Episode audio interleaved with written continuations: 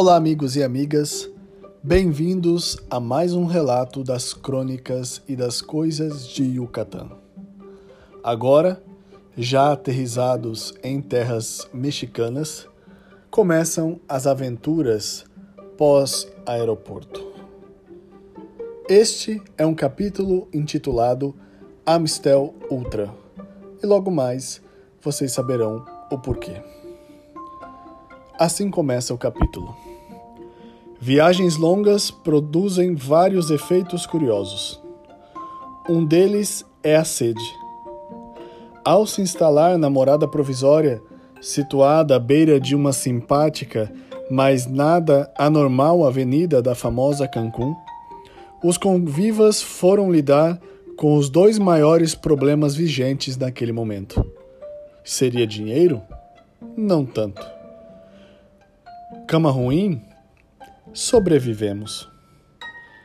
Chuveiro que não sai água? Acontece nas melhores famílias.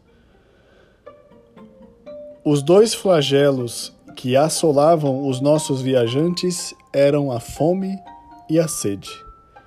E assim, na hora nona, onde as pessoas se recolhem e os espíritos se insurgem, sete exploradores saem desvairados em busca do seu alimento.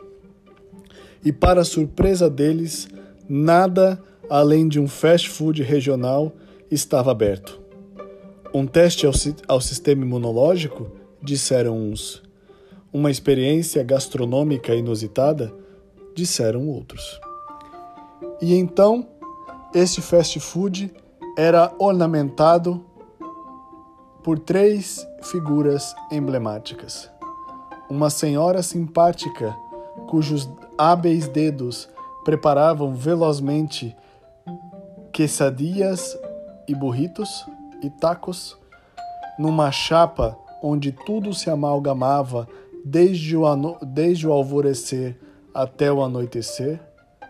Uma segunda, que com ela interagia e a ela provia os seus víveres necessários ao translado do dia, e um jovem rapaz que agilmente e habilmente conhecia os caminhos para resolver problemas como falta de determinada bebida na hora de servir aos comensais.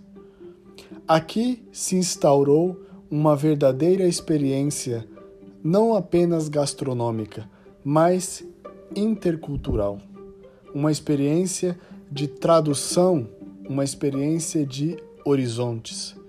E tudo isso girou ao redor de uma quesadilha de polho, na qual uma das uma das membros do grupo sedento e ávido por comida e bebida, rapidamente ao ver a senhora que ali concatenava os sabores mexicanos com uma vasilha já rasa de repolho, de um repolho mal cortado, que muito provavelmente durante todo aquele dia ali se misturara, amalgamara e se fizera tempero junto com outros condimentos.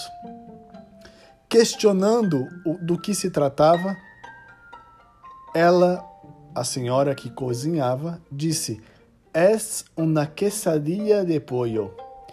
E a nossa conviva automaticamente, vendo a vasilha com aquele repolho, associou a palavra pollo, frango, a repolho e, num ímpeto de expressão e de espontaneidade, proclamou a máxima: Nossa, quesadilla de repolho! E assim continuamos o nosso projeto. Ali alimentados, o grupo se reuniu, mas ainda faltava um outro grande dilema a ser resolvido.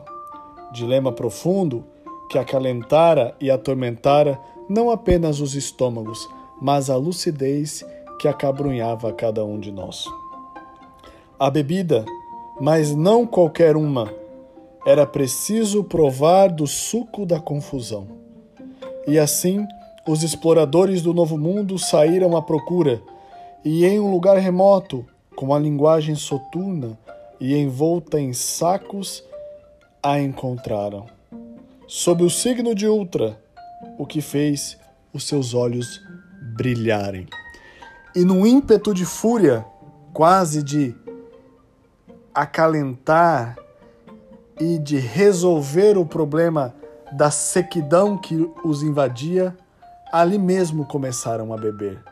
Tomaram o carro num auge de felicidade e saíram galopantes pelas ruas e avenidas de Cancún.